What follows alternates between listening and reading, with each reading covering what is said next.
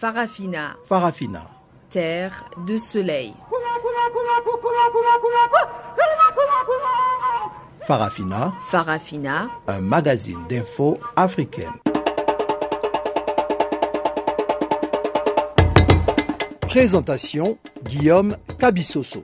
Bonjour à toutes et à tous et surtout bienvenue sur Canal Afrique, la voix de la renaissance africaine qui émet d'Auckland Park en Afrique du Sud. Tsebuko Moussouéou est à la mise en nom de cette édition d'information dont voici sans plus tarder le principal titre. Bataille des chiffres au Gabon alors que le résultat de la présidentielle du 27 août dernier ne sont attendus que pour mardi. Dialogue politique en République démocratique du Congo, l'opposition réitère son refus de prendre part à ces forums. Le gouvernement d'union nationale de Youssef Chahed a pris officiellement ses fonctions ce lundi à Carthage. Nous sommes en Tunisie. Tels sont entre autres les titres qui seront développés tout au long de ce magazine des actualités. Mais avant cela, place d'abord à Pamela Kumba pour le bulletin d'information. Bonjour Pamela.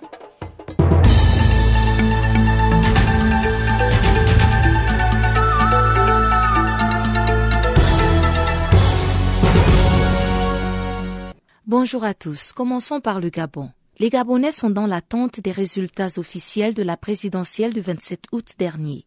Ils seront proclamés mardi par le ministre de l'Intérieur. Le candidat favori de l'opposition, Jean Ping, serait en tête des suffrages et se serait même autoproclamé pour les sept prochaines années, selon plusieurs informations parues sur les réseaux sociaux. Dans le camp du PDG, le Parti démocratique gabonais au pouvoir depuis 50 ans, le président sortant Ali Bongo Ondimba attend la publication officielle des résultats dans la sérénité. Au dire de ses militants, il aurait remporté dans la majorité des grandes villes du pays. Il règne actuellement au Gabon un climat de suspicion et de peur selon la société civile locale, qui évoque notamment des possibles tractations illégales entre quelques représentants de l'opposition et le pouvoir en place afin d'inverser la vapeur en faveur du président sortant Ali Bongo Ondimba. En Tunisie, la cérémonie de passation de pouvoir entre le gouvernement sortant et le gouvernement de Youssef Chahed s'est déroulée au palais d'Ar Diafa, à Carthage. L'ensemble des ministres des deux gouvernements et des représentants des médias ont pris part à cette cérémonie. Côte à côte, le nouveau chef de la primature tunisienne et son prédécesseur Habib Essib ont prononcé leur discours à l'endroit de l'assistance et du peuple tunisien. Pour le Premier ministre sortant, la nouvelle équipe aura besoin de temps pour réussir dans la lutte contre la corruption. Habib Essib est aussi revenu sur les avancées en matière de sécurité accomplies avec son équipe. Le nouveau chef du gouvernement a pour sa part exposé les objectifs de son gouvernement sur le plan économique et sécuritaire, saluant par la même occasion les progrès accomplis par son prédécesseur. Youssouf Chahed a également salué la réussite de la démocratie de la Tunisie. Au Congo démocratique, le dialogue national sur la question de l'alternance du pouvoir a été fixé au 1er septembre. C'est ce qui ressort des travaux préparatoires achevés dimanche à Kinshasa, la capitale. Le corps diplomatique, les représentants de la majorité présidentielle et de l'opposition, la société civile et le facilitateur de l'Union africaine, Edem Kojo, ont signé le document final qui définit les objectifs et le cadre du dialogue programmé du 1er au 14 septembre. Ce dialogue national, voulu par le président Joseph Kabila, vise à mettre fin à la crise politique actuelle et à préparer des élections paisibles en République démocratique du Congo. En page internationale de ce bulletin d'information, au Brésil, la présidente déchue Dilma Rousseff a comparu ce lundi devant le Sénat pour une ultime tentative d'éviter la destitution. Accusée d'avoir maquillé des comptes publics, Dilma Rousseff a déclaré dans son plaidoyer être victime d'un procès injuste et arbitraire tout en tentant de convaincre le Sénat de ne pas voter sa destitution. Dilma Rousseff a fustigé par ailleurs un coup d'État pour élire indirectement un gouvernement usurpateur et a rappelé qu'elle avait été élue par 54 millions de Brésiliens. Depuis des mois, la première femme élue à la tête du Brésil en 2010 clame son innocence et dénonce un complot orchestré par son vice-président devenu rival Michel Temer. Si Wilma Rousseff est destitué, il assumera officiellement la présidence jusqu'à la fin de son mandat et les prochaines élections présidentielles et législatives prévues en fin 2018. Au Mozambique, un nouveau débris suspecté d'appartenir au vol MH370 aurait été retrouvé selon nos confrères de l'AFP qui citent le gérant d'un hôtel du sud du pays. Le morceau triangulaire d'environ un mètre deux semble être resté très longtemps en mer. De couleur rouge et blanc, il a été découvert sur une plage proche de Murubende au sud-est du Mozambique, à 280 km au nord de Sai où un autre débris d'avion appartenant probablement à l'appareil disparu de la Malaysia Airlines avait été trouvé en décembre 2015. Et on termine en Afrique du Sud, et plus précisément à Pretoria, où l'actualité était marquée par une manifestation des jeunes filles. Des lycéennes noires du lycée pour filles de Pretoria dénonçaient des mesures dites racistes, les obligeant notamment à défriser leurs cheveux et à éviter l'usage de leur langue vernaculaire dans l'enceinte de leur école. Elles étaient donc près de dix mille lycéennes noires à signer une pétition afin de pouvoir garder leurs cheveux naturels, contestant une interdiction parmi tant d'autres à l'ordre du jour du règlement intérieur de l'école très huppée de la capitale politique sud-africaine.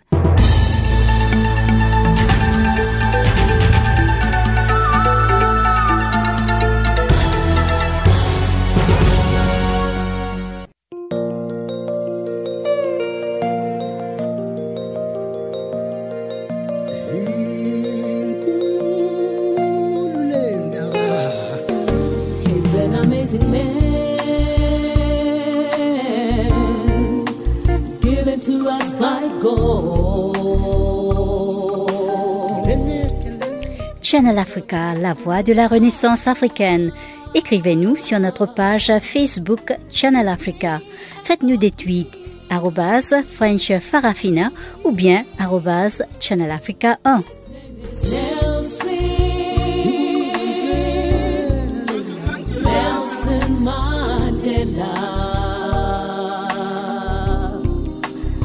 People Rainbow Nation.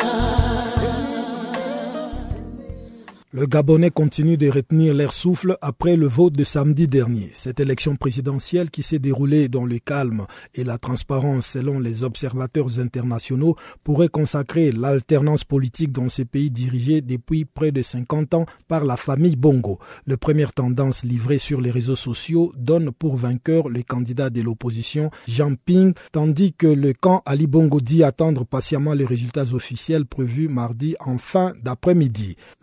Politique Jean de Makatamangoye parle de possibles tractations visant à inverser la tendance actuelle.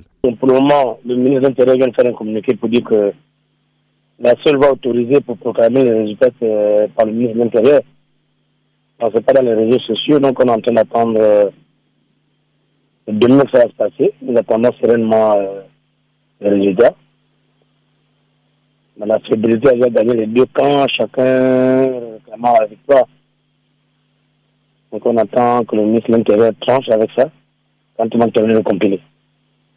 Mais est-ce qu'il y a quand même déjà quelques tendances qui se dégagent? Parce que on sait bien que le dépouillement dans euh, plusieurs provinces a, a, déjà été fait. Donc est-ce que le, ministre de l'Intérieur a quand même donné euh, euh, quelques chiffres? Bon, Il ne donne aucune tendance. Il donne aucune tendance, mais selon les, les résultats partiels, pardon, les résultats, les compilations partielles reçues de la part de chaque camp, euh, euh, le, le serait en tête. on attend maintenant de rendre officiel euh, certaines données. Ce qui est réel, c'est que chaque camp a les procès verbaux des bureaux de vote dans lesquels ils ont représenté les candidats ou le, ou le parti. Donc en réalité, euh, sauf euh, force majeure, euh, c'est le résultat issu des bureaux de vote qui vont être proclamés. Mais vous, en tant qu'analyste politique, lorsque vous regardez un peu euh, l'agitation sur euh, les réseaux sociaux, notamment sur Facebook, avec euh, la victoire célébrée déjà de Jean Ping, est-ce que vous pensez que il, peut y avoir des échauffourées si le résultat annoncé par le ministère de l'Intérieur venait en défaveur de ce que les gens sont déjà en train de célébrer là? Oui, c'est à craindre, effectivement. C'est à craindre parce que euh, en réalité, chaque camp a bien les résultats officiels issus des bureaux de vote. en principe, euh, l'annonce de la Cour ne ferait que confirmer certaines, euh, indiscrétions qui donnaient déjà plus vainqueur. À moins maintenant que, comme d'habitude au Gabon, on dise autre chose que, la loi. Qu'on soit à marge de la loi pour donner des résultats issus des, taxations. En réalité, le candidat finit en tête dans presque toutes les provinces. Sauf effectivement dans le de PDG, où euh, il s'est retrouvé au coup d'à coude avec le candidat Ali Bourou et un peu dans le pays. Mais ça ne devrait pas changer grand-chose en fait. Et le président euh, Ali Bongo s'est déclaré serein, euh, notamment sur sa page Facebook, quant à l'issue de ces urnes. Est-ce que vous pensez qu'il y a encore une chance pour lui de pouvoir inverser la tendance actuelle? Donner des chiffres dont nous avons connaissance, c'est quand même un peu difficile, à moins vraiment euh, de rentrer dans des tractations bizarres où l'argent va parler, où il faudra effectivement mouiller les représentants de l'opposition qui quittent le bureau de vote pour inverser les présents verbaux. Mais dans la logique, sincèrement, ça ne devrait pas changer grand-chose. Et en tant que Gabonais, vous êtes satisfait quand même de la manière dont euh, euh, cette élection présidentielle s'est déroulée comparée aux années précédentes? Oui, euh, je pense que pour une fois quand même, avec les, les avec l'appui des observateurs internationaux, euh, ça s'est passé de plus ou moins, de façon plus ou moins transparente. On n'a pas remarqué beaucoup de, de fraude. Euh, bah, qu'à cela ne tienne, on nous annonçait les urnes bourrées d'avance qu'on avait attrapé ça et là. Mais Dieu merci, ça n'est pas parvenu dans les bureaux de vote. Et les Gabonais ont massivement voté dans le cadre de la sérénité et même, En République démocratique du Congo, le dialogue politique doit finalement commencer cette semaine à Kinshasa, la capitale de ce pays. C'est ce qu'ont conclu samedi dernier les participants aux travaux préparatoires de ces forums, venus de trois composantes, à savoir la majorité présidentielle, l'opposition et la société civile. Jean-Noël Bamouinze nous appelle de Kinshasa.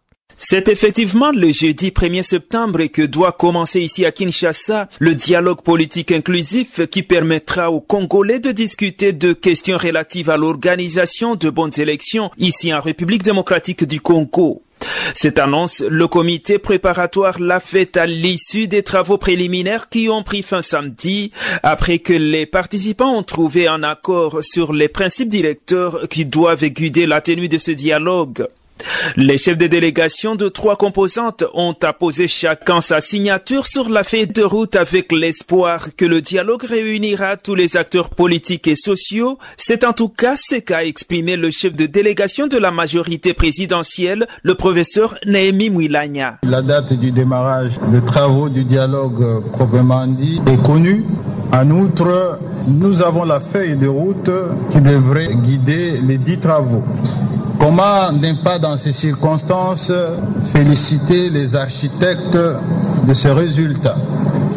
L'espoir que nous formulons en terminant les assises de ces comités préparatoires, c'est qu'au 1er septembre, la famille soit rassemblée au grand complet. Et cela, la responsabilité qui nous incombe à chacun de nous et à nous tous. De son côté, l'opposition politique a expliqué l'importance de sa présence au dialogue attendu dans ce pays. C'est en fait ce forum qui, selon le chef de délégation de l'opposition, doit fixer l'opinion sur l'élection présidentielle dans le respect de la Constitution. Jean-Lucien Boussa. L'opposition politique a décidé de participer au dialogue selon la résolution 2277 pour permettre au peuple congolais qui aspire à la première alternance démocratique en République démocratique du Congo d'être fixé avant le 19 septembre 2016, date prévue par la Constitution pour la convocation du scrutin présidentiel afin que l'élection présidentielle soit fixée. La fenêtre d'opportunité qui nous est ouverte à travers la résolution 2277 et la contrainte temps qui devient de plus en plus majeure nous oblige à pouvoir donner une réponse rapide. Par ailleurs, la société civile qui a insisté sur le caractère inclusif du dialogue attendu ici a appelé à la tolérance et à la confiance des uns et des autres afin d'apporter des solutions aux problèmes de la population en détresse. Écoutons plutôt le représentant de la société civile, Abbé Donatien Cholet. Au terme de ces assises préparatoires du dialogue national que nous espérons inclusif, nous exhortons les uns et les autres de conjuguer leurs efforts pour que les mesures de confiance soient amplifiées, que chacun mette de l'eau dans son vin afin de vivre dans les prochains jours un dialogue effectivement inclusif. Enfin, nous tentons faire un dialogue dont la feuille de route fournit tous les détails, mais en tout cas c'est avec des échéances coincées dans des dates qui nous coincent, comme l'explique le facilitateur de l'Union africaine pour ce dialogue, Edem Kojo. Les objectifs de nos travaux ont été énoncés, les principes conducteurs aussi. Les partis au dialogue ont été désignés et les éléments de l'ordre du jour de l'agenda du dialogue proprement dit a été clairement énoncé et défini. Précisons qu'ils sont au nombre de 200 les délégués attendus cette semaine ici à Kinshasa pour la participation aux assises du dialogue national. Jean-Noël Bamoisé, Channel Africa, Kinshasa. Restons toujours en République démocratique du Congo pour parler de ce refus de la dynamique de l'opposition qui a réitéré sa position de ne pas prendre part à ces forums. Un dialogue dont les travaux du comité préparatoire ont pris fin le week-end dernier et qui doit débuter le 1er septembre prochain. Mais pour Joseph Olengankoy, président des FONUS et porte-parole du regroupement dynamique de l'opposition, les préalables exigés par sa plateforme qui recuse également les facilitateurs du dialogue dont il doute de la neutralité ces préalables, disions-nous, ne sont pas satisfaits. Joseph Olengankoy est au micro de Canal Afrique. Mais vous savez que ces dialogues, l'opposition que nous représentons avait un pressentiment que Idem Kodjo amenait le peuple directement dans la violation de la Constitution. Et voilà l'histoire commence à nous donner raison. En fait, aujourd'hui, au moment où je vous parle, même ceux qui étaient dans ces familles eh, commission préparatoire viennent de donner raison à l'opposition euh, du rassemblement que nous représentons. C'est-à-dire, Idem Kodio avait une mission. C'est celui de chercher à donner à Kabila un nouveau mandat. Quel que soit le thème de ce mandat, peut être de 2, 3, 4 ans ou 5 ans, mais un nouveau mandat. Et je vous dis que ce dialogue est dans, dans le style d'Idem Kodjo est dans la droite ligne de violer la constitution de la République. Violer toutes les valeurs auxquelles c'est notre souveraineté, c'est les choses auxquelles nous devons nous battre pour que la République soit maintenue. Donc voilà un peu. Donc aujourd'hui, nous laissons à M. Idem Kodjo et Kabila seul la responsabilité d'assumer les conséquences qui y deviendront parce que maintenant la communauté internationale va nous donner raison. Vous savez, quelle que soit la longueur de la nuit, les jours finissent par apparaître. Lorsque vous parlez de la violation de la Constitution, vous faites allusion à cet accord qui est évoqué par les facilitateurs à la fin de ce travaux du dialogue intercongolais. Quand vous lisez trop bien les documents, c'est un document intelligent.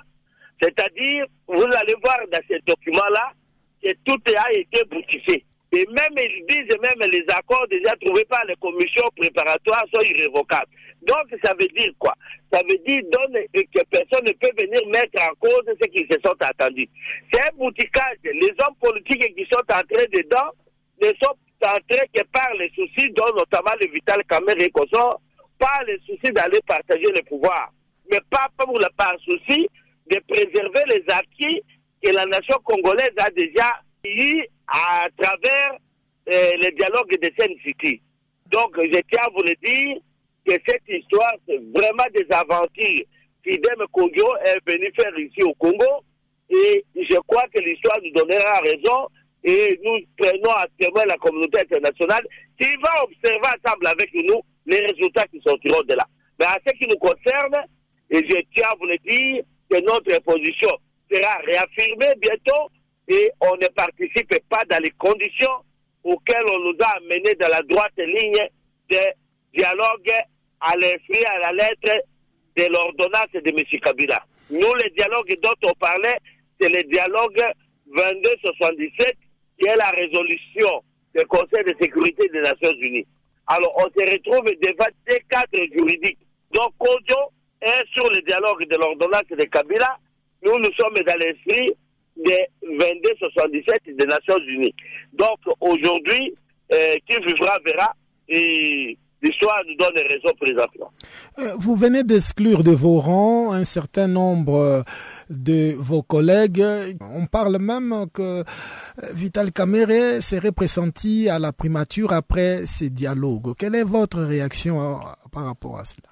Vital, Vital Kamere n'a jamais quitté Kabila. Vital Kamere a toujours été le chargé de mission de Kabila dans l'opposition. Nous l'avons aussitôt dit, aussitôt dénoncé. Au moment où je vous parle, même la prolongation de Kabila est assurée par Vital Kamere. S'il dit à Kabila, il va lui donner deux à trois ans, quitte à Kabila de venir aussi de lui donner l'autre. Et vous allez voir que la constitution va être violée et nous allons aller dans le club des individus et nous allons abandonner la nation.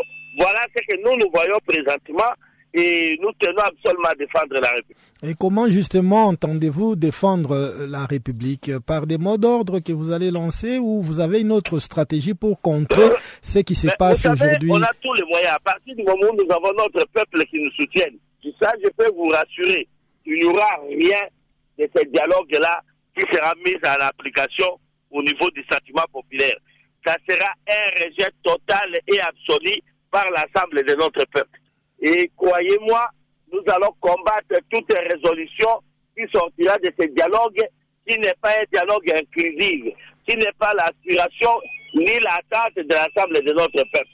Rendons-nous maintenant en Tunisie où le gouvernement d'union nationale de Youssef Chahed a pris officiellement ses fonctions lundi au bout d'une cérémonie qui s'est déroulée au palais de Carthage. Un gouvernement appelé à donner rapidement des gages sur sa capacité à redresser un pays au bord de l'asphyxie économique cinq ans après la révolution. Pour nous en parler, voici ces condensés de Chanceline Louraquois.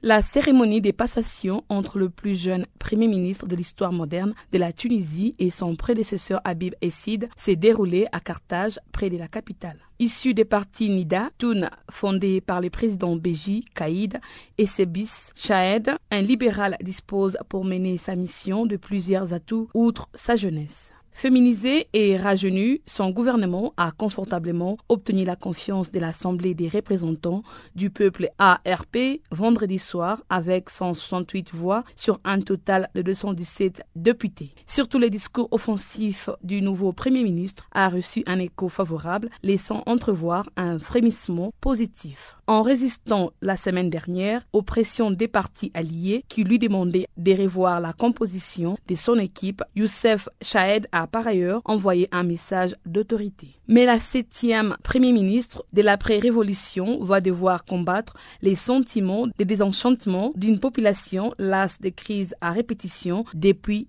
2011. De nombreux Tunisiens ont révélé que le sombre diagnostic économique et social livré aux députés avait déjà été établi par certains de ses prédécesseurs sans que cela n'échange les cours des choses. Les priorités sont notamment la lutte contre le chômage, la corruption et le terrorisme. Sur ces derniers points, Youssef Chahed a choisi la continuité en confirmant les titulaires de l'intérieur, Edi Majdoub, et de la défense, Farah Orshani. Après une série d'attaques djihadistes sanglantes qui ont ravagé les secteurs touristiques, ces deux ministres ont pu se prévaloir de la calmie actuelle. La première des tâches du cabinet, Shahed, sera effectivement de s'atteler à la relance de l'appareil productif tunisien, notamment l'industrie du phosphate miné par les conflits sociaux. À la faveur des larges négociations menées cet été, les gouvernements d'Union nationale comptent en son sein deux anciens membres du puissant syndicat UGTT, ce qui à lui seul n'est toutefois pas un gage de réussite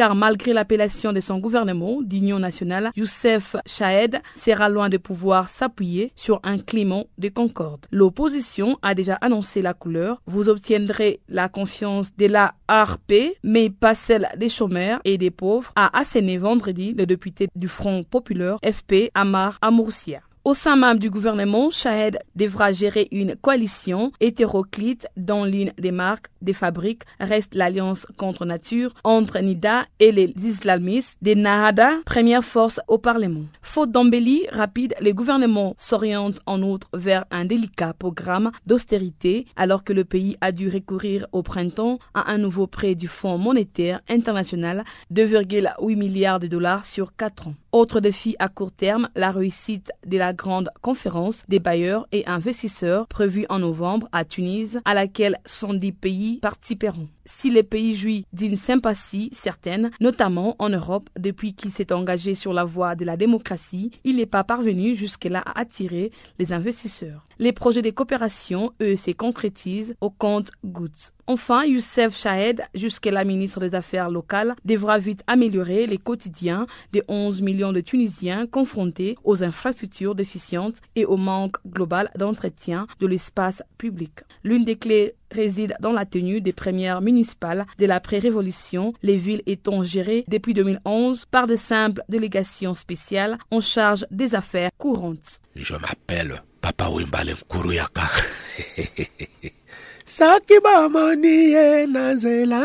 oh. Vous écoutez Canal Afrique. Chers auditeurs, je vous rappelle que vous êtes à l'écoute de Farafina, votre magazine des actualités en langue française. Je vous propose maintenant de suivre le bulletin économique qui nous sera présenté par Chanceline Louraquois.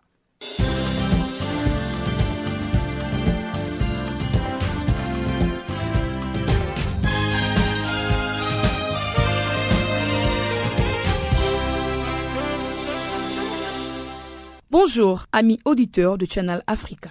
Notre bulletin économique s'ouvre avec la visite du président de la Banque africaine de développement à Madagascar. Les docteurs Akinumi Adesina arrivent ce lundi à Antananarivo, le capital économique du Madagascar, pour une visite de trois jours. C'est une rencontre bilatérale entre le président de la première institution africaine de financement et les présidents de Madagascar, Eri Rajao Narima Pianina. Cette visite est dans le but de contribuer à la réduction de la pauvreté et de l'insécurité alimentaire des populations rurales de la région du sud-ouest du pays. La Banque africaine de développement entend intensifier sa coopération avec le Madagascar en concentrant son intervention sur la mise en œuvre des priorités telles qu'en énergie, en agriculture, en industrialisation, en intégration régionale et en amélioration de la qualité de vie des populations. C'est avec un investissement au cours de trois et quatre prochaines années de plus de 600 millions de dollars américains pour soutenir la mise en œuvre du plan national de développement PND en sigle du Madagascar. Par la même occasion, le président Akinumi Adesina et sa délégation comptent s'y rendre à Tanadav pour une visite du projet de réhabilitation du périmètre de Bas Mangoki. À noter que ce projet a été financé par la Banque africaine de développement. Rappelons qu'au cours de deux dernières années, la banque a apporté 200 millions de dollars américains au Madagascar pour le financement de l'agriculture et de la gouvernance en vue de soutenir la reprise économique. En somme, cette rencontre portera également un appui sur l'exploitation de l'immense potentiel d'hydroélectricité estimé à 7800 MW. Et concernant l'agriculture, les groupes de la Banque africaine de développement soutiendra les efforts de Madagascar dans la mise en œuvre de son agenda pour la transformation de l'agriculture.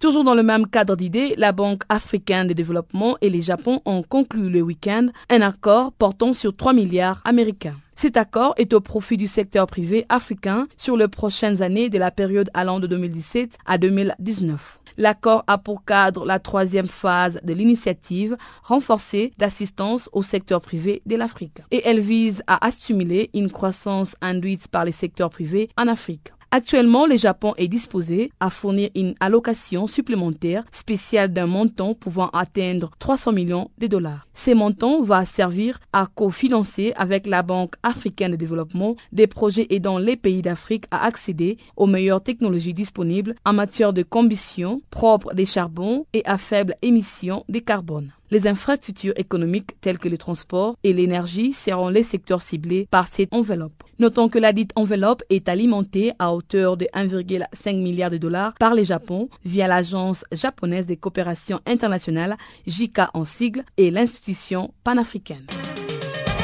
Le Kenya a accueilli pour la première fois les week-ends la sixième conférence internationale sur le développement de l'Afrique TICAD 6 en sigle. Cette conférence était le sacre de relations qui existent entre le Japon et l'Afrique. Une somme de 30 milliards de dollars, soit 27 milliards d'euros, sera investie en Afrique durant la période couvrant de 2016 jusqu'en 2018. En effet, le secteur privé fournit environ 70% de la production et des investissements ainsi que 90% des emplois générés sur les continents. Au cours de cette conférence, les Burkinabés Idrissa Nassa, le PDG des Coris Bank, s'est adressé aux chefs d'État et des gouvernements réunis à Nairobi. Ce dernier a invité les responsables des États d'Afrique à stabiliser l'environnement macroéconomique, le développement des infrastructures, le renforcement de la capacité des acteurs privés, de la garantie de l'accès aux services financiers, ainsi que de l'approfondissement de l'intégration régionale afin de pallier à l'étroitesse des marchés nationaux, et notamment d'invoquer les concepts de l'État visionnaire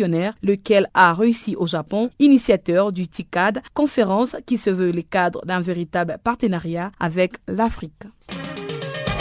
Le gouvernement ivoirien a signé un nouvel accord le week-end avec les Japon à Nairobi au Kenya. C'est un accord qui vise à formaliser et à renforcer les partenariats entre les deux organisations. C'était en présence du président Alsan Ouattara et le président Hiroyuki de l'organisation japonaise du commerce extérieur JETRO en sigle. Les deux personnalités ont exprimé en outre le désir de consolider et de renforcer les échanges entre leurs pays les échanges qui ont enregistré un bond de 34,4% en 2015 et 129,2 milliards de francs CFA, soit 196,6 millions d'euros. Les échanges ont porté plus sur le développement des relations entre le Japon et la Côte d'Ivoire. Dans le but de booster les échanges commerciaux entre le Japon et la Côte d'Ivoire, un mémorandum d'entente a été également signé. Le président Alsan Ouattara a à l'occasion échangé avec des chefs d'entreprises japonaises sur des projets relevant du domaine de la santé, de la transformation de produits agricoles, de l'eau potable et du gaz.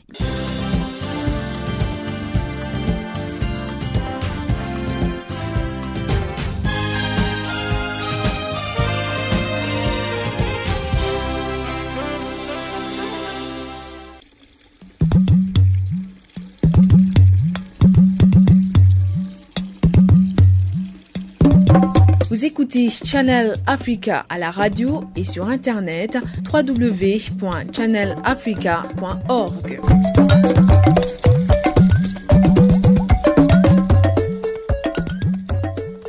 En Libye, les forces du gouvernement reconnues par les Nations Unies se sont lancées dimanche dans une ultime offensive contre les positions de l'État islamique à Sirte. Des sources hospitalières font état d'au moins 34 combattants libyens tués et plus de 180 blessés. Compte rendu de Pamela Kumba.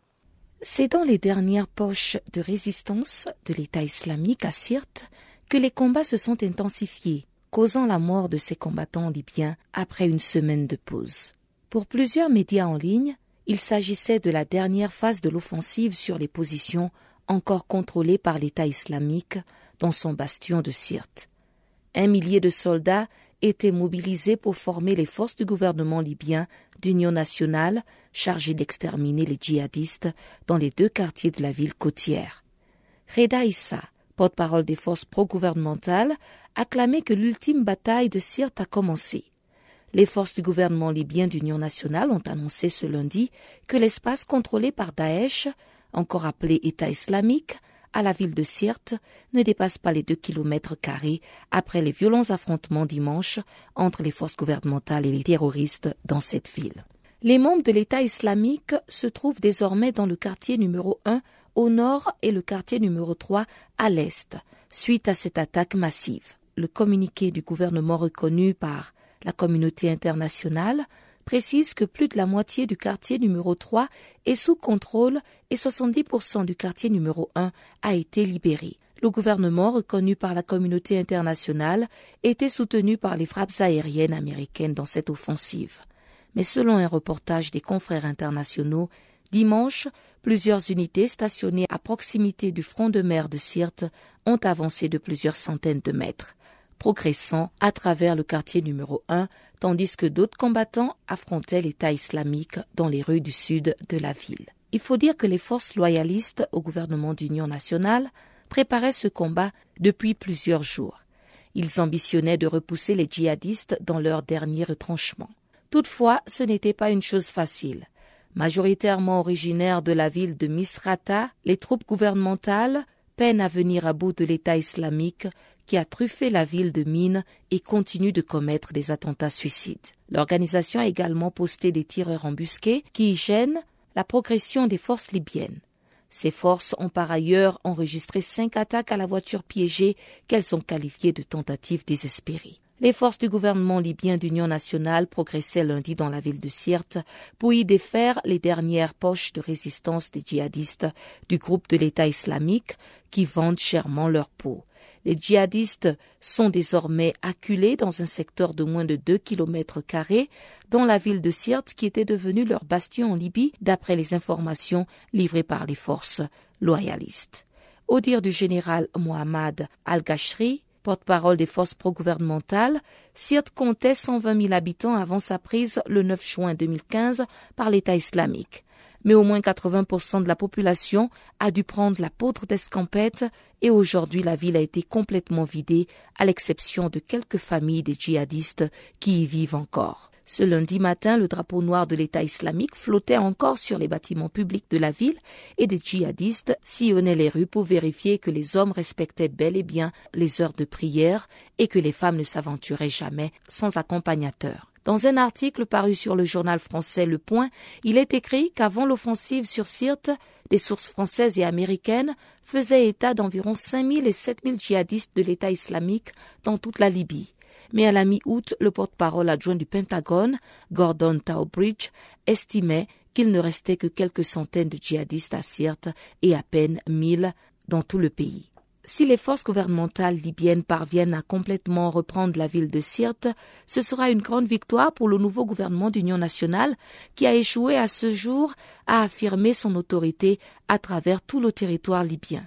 Et le début de la fin du règne de l'État islamique dans cette ville située à 450 à l'est de Tripoli, la capitale. Et ce sera aussi le début de la fin du règne de l'État islamique dans cette ville située à 450 km à l'est de Tripoli, la capitale. Le groupe en avait repris le contrôle en juin donc 2015 et en avait fait la base de son expansion en dehors de la Syrie et de l'Irak. Au Cameroun, pendant ces temps, les syndicats des enseignants ont interpellé le gouvernement sur la nécessité de donner à tous les enfants les mêmes possibilités d'aller à l'école et de disposer du matériel didactique nécessaire. Ils ont à cet effet lancé un mouvement dénommé École pour tous, rentrée pour tous au Cameroun, en prélude à la prochaine rentrée scolaire du lundi 5 septembre prochain. Cela fait suite au constat selon lequel les objectifs fixés par l'UNESCO pour une démocratisation de l'éducation sont loin d'être atteints par le Cameroun.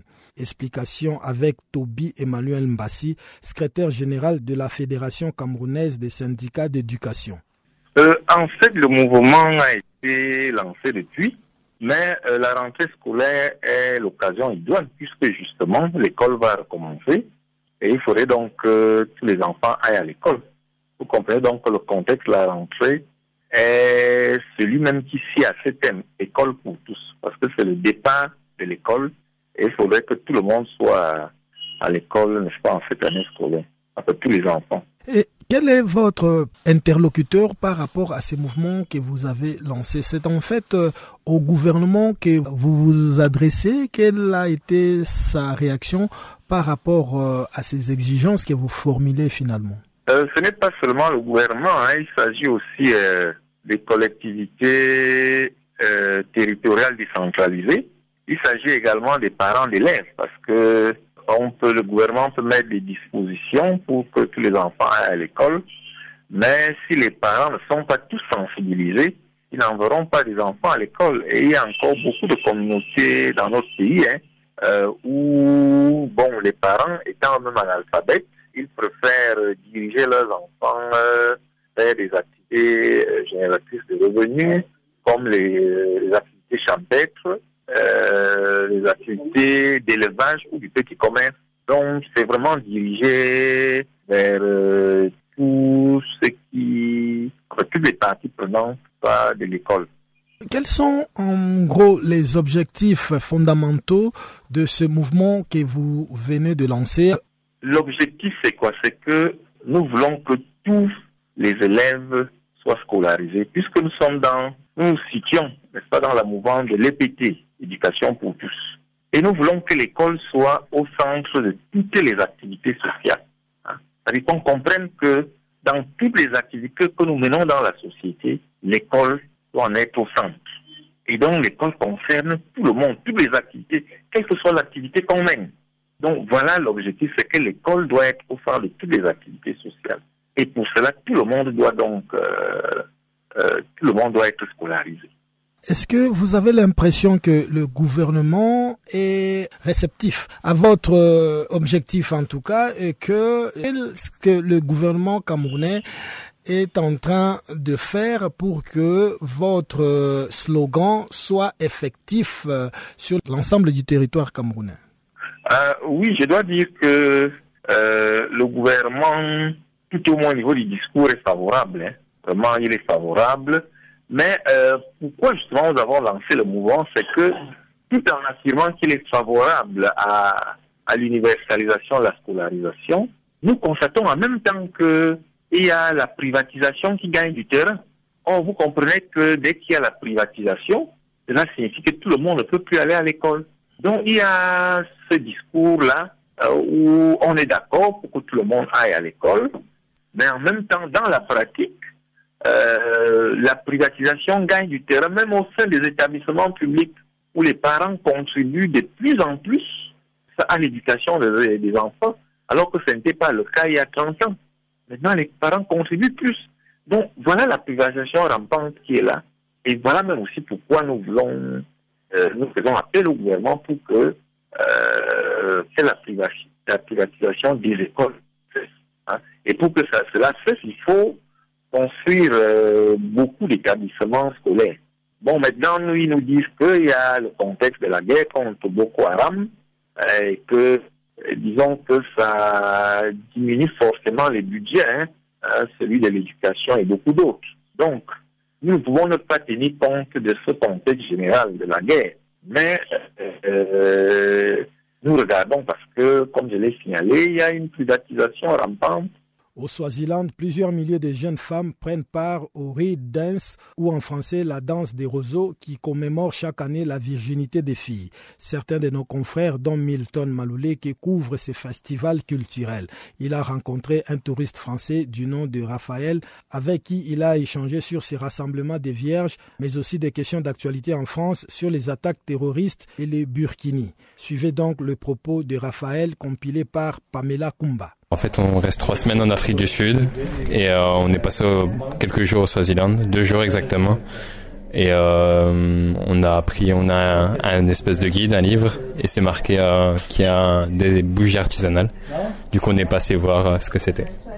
Bonne expérience. on a vu les, les chants et les danses traditionnelles et on a bien aimé pour le moment. Et bah, c'est différent c'est euh, très vaste et euh, si je dois dire quelque chose, bah, c'est euh, les routes euh, où il y a du désert, on va dire, où il y a rien du tout.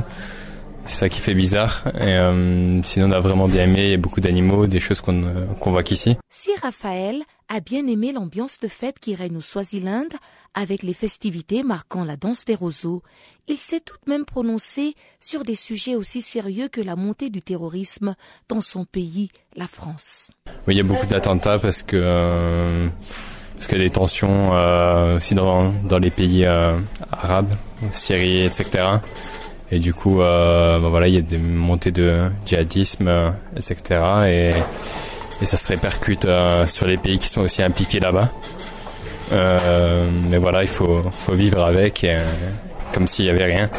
L'intolérance religieuse sur le Burkini est aussi un point chaud dans l'actualité française depuis la semaine dernière. Raphaël préfère ne pas prendre position et juste suivre les débats. Et ben en fait, c'est un maillot intégral que mettent euh, certaines femmes musulmanes euh, pour aller dans l'eau, pour pas qu'on qu voit des parties de leur corps. Et euh, bah, il y a, je pense aussi une montée euh, de racisme qui fait que beaucoup de gens euh, ne veulent pas voir ça sur la plage. C'est indigne de voir ça euh, parce qu'ils trouvent que c'est euh, un manque de liberté pour la femme. Et euh, les musulmans, eux, disent que c'est c'est pas juste pour eux de se découvrir sur la plage et qu'ils ont les mêmes droits que les autres. Donc c'est pas normal aussi. Euh, qu'on les oblige à, à porter d'autres vêtements ou à se découvrir euh, comme ça. Mais euh, bon, les mairies ont pris des arrêtés parce que euh, parce que il y avait trop de tensions à cause des attentats. Donc ils ont pris ces arrêtés pour pour plus voir ça et pour pas qu'il y ait des tensions qui s'accumulent sur les plages. Moi j'essaie de suivre le débat. Je sais pas si j'ai pas vraiment de parti pour l'un ni pour l'autre. Je comprends dans un sens euh, ce que certains ressentent. Et euh, je comprends euh, dans l'autre sens euh, les, les autres qui s'indignent de voir cette liberté de la femme qui est, qui est des fois juste par rapport à eux. Et je comprends aussi les musulmans, c'est leur religion. Ils n'ont pas envie de se, de se découvrir, ils font ce qu'ils veulent. On devrait pouvoir tolérer peut-être tous les points de vue.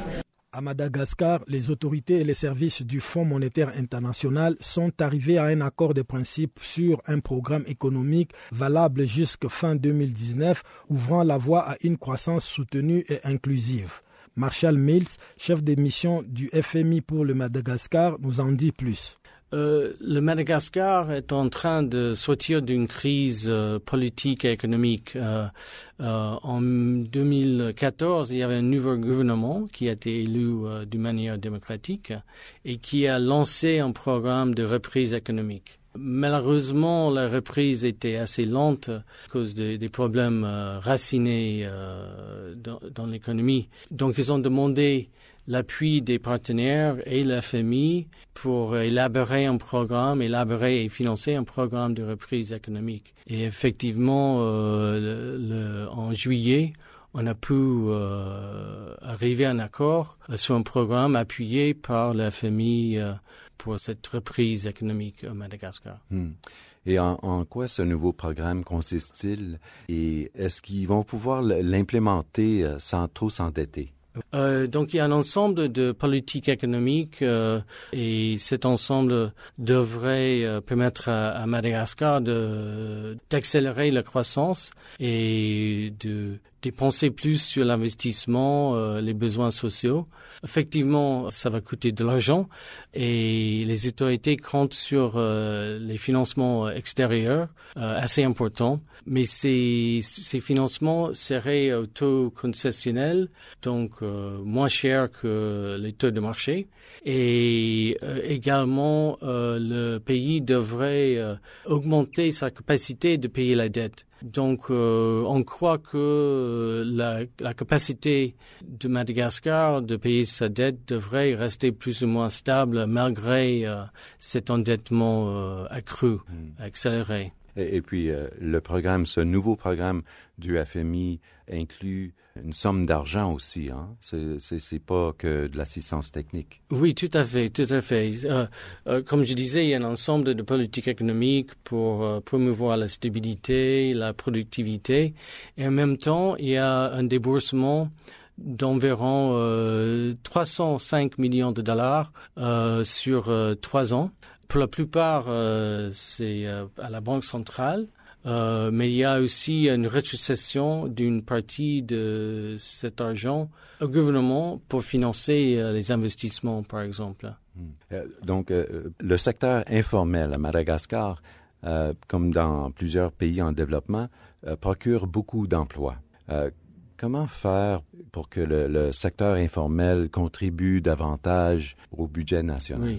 Euh, effectivement, un des objectifs euh, clés du programme, c'est d'augmenter les recettes de l'État pour euh, permettre à l'État de dépenser sur les investissements et les besoins sociaux. Le, taux de pression fiscale à Madagascar est très bas. Il y a, le, euh, comme, comme vous disiez, il y a un grand secteur informel. Euh, il y a les petites agriculteurs qui, qui vivent euh, de la terre. Euh, et il y a aussi euh, les grandes, euh, les plus grandes entreprises qui ne payent pas d'impôts à la suite des problèmes politiques dans le passé. Donc, dans le programme, il y a un, un ensemble de, de mesures administratives et de politiques fiscales pour augmenter les recettes et euh, par la suite de pouvoir euh, investir dans les infrastructures euh, dans le peuple malgache pour enfin promouvoir la, la, croissance et le niveau de vie.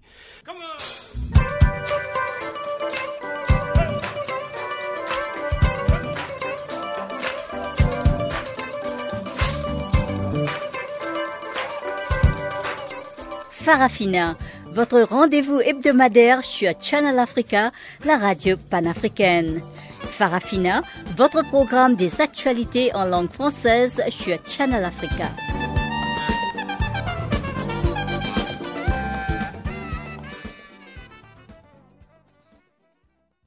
Et sans plus tarder, on retrouve une fois de plus Chanceline Louraquois qui nous présente le bulletin des actualités sportives du jour.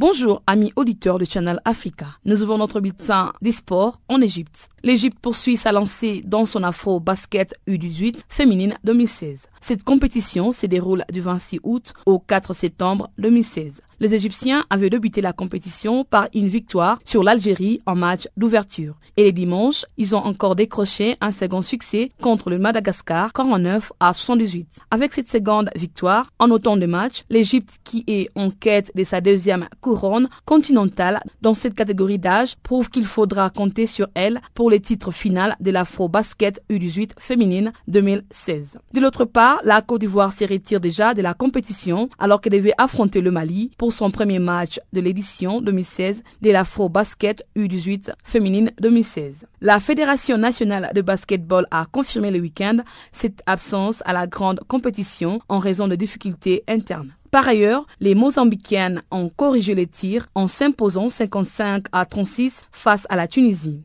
La première période de cette rencontre a été équilibrée puisque les deux sélections ont remporté chacune de deux premiers quarts temps. Le premier en faveur de la Tunisie, 14 à 9, et les seconds pour la Mozambique, 13 à 9. En Côte d'Ivoire, Tchèque Tioté quitte l'Angleterre pour les rives du Bosphore. L'international ivoirien de Newcastle s'est engagé le week-end sous les couleurs de Galatasaray. Il est arrivé à Istanbul où il doit rejoindre le club turc jusqu'en 2019. Les coûts de son transfert est estimé à 1,5 million d'euros. Rappelons que Tchèque Tioté portait les couleurs de Newcastle depuis 2010. Il a notamment disputé 138 rencontres de Premier League. Il a été écopé des 51 cartons jaunes.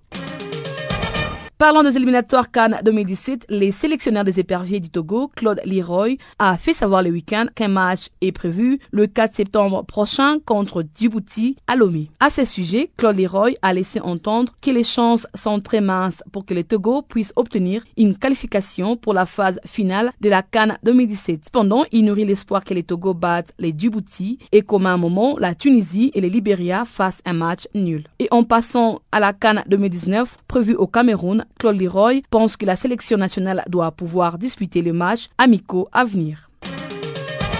En Bundesliga, le penténaire du Gabon, Aubameyang, a signé un doublé le week-end et a offert une victoire à Dortmund. Le jaune s'est font finalement imposer 2 buts à 1 grâce à deux buts de Pierre-Emerick Aubameyang. Il est deuxième meilleur buteur de Bundesliga. L'an dernier, il était 17e et 89e sur penalty. Au Nigeria, le sélectionneur Samson Siasia a décidé le week-end de déposer sa démission au sein de la Fédération nigérienne de football. Il déclare, je cite, Cela fait de mois que je n'ai pas été payé et des années que je suis moqué et pas respecté par les autorités sportives au Nigeria. Fin de citation. Il ajoute que malgré les efforts effectués pendant les Jeux Olympiques de Rio 2016, aucun d'entre eux a reçu un mot de remerciement de la part des autorités chargées de football. À noter que le Nigeria avait remporté une médaille de bronze aux Jeux Olympiques des Rio 2016 au Brésil. On rappelle, l'équipe du Nigeria n'a pas connu une aventure facile au Brésil. Avant même d'arriver au Brésil pour la compétition, la sélection a été bloquée plusieurs heures à Atlanta aux États-Unis. C'était en raison d'un problème lié au paiement de leur vol. Ensuite, l'équipe a finalement atterri au Brésil quelques heures avant la rencontre qu'il a opposée au Japon et elle a remporté 5 buts à 4. Avant d'affronter le Danemark, les joueurs ont dû refuser d'aller s'entraîner n'ayant pas reçu leur prime. Enfin, le sélectionneur Samson Siasia a pu les motiver pour affronter les Danemark en quart de finale.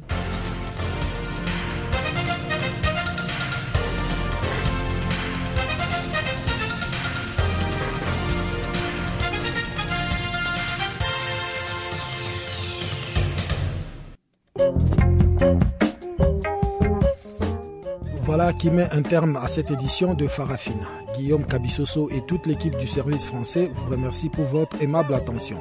Rendez-vous est pris pour demain, même heure, même fréquence. À très bientôt.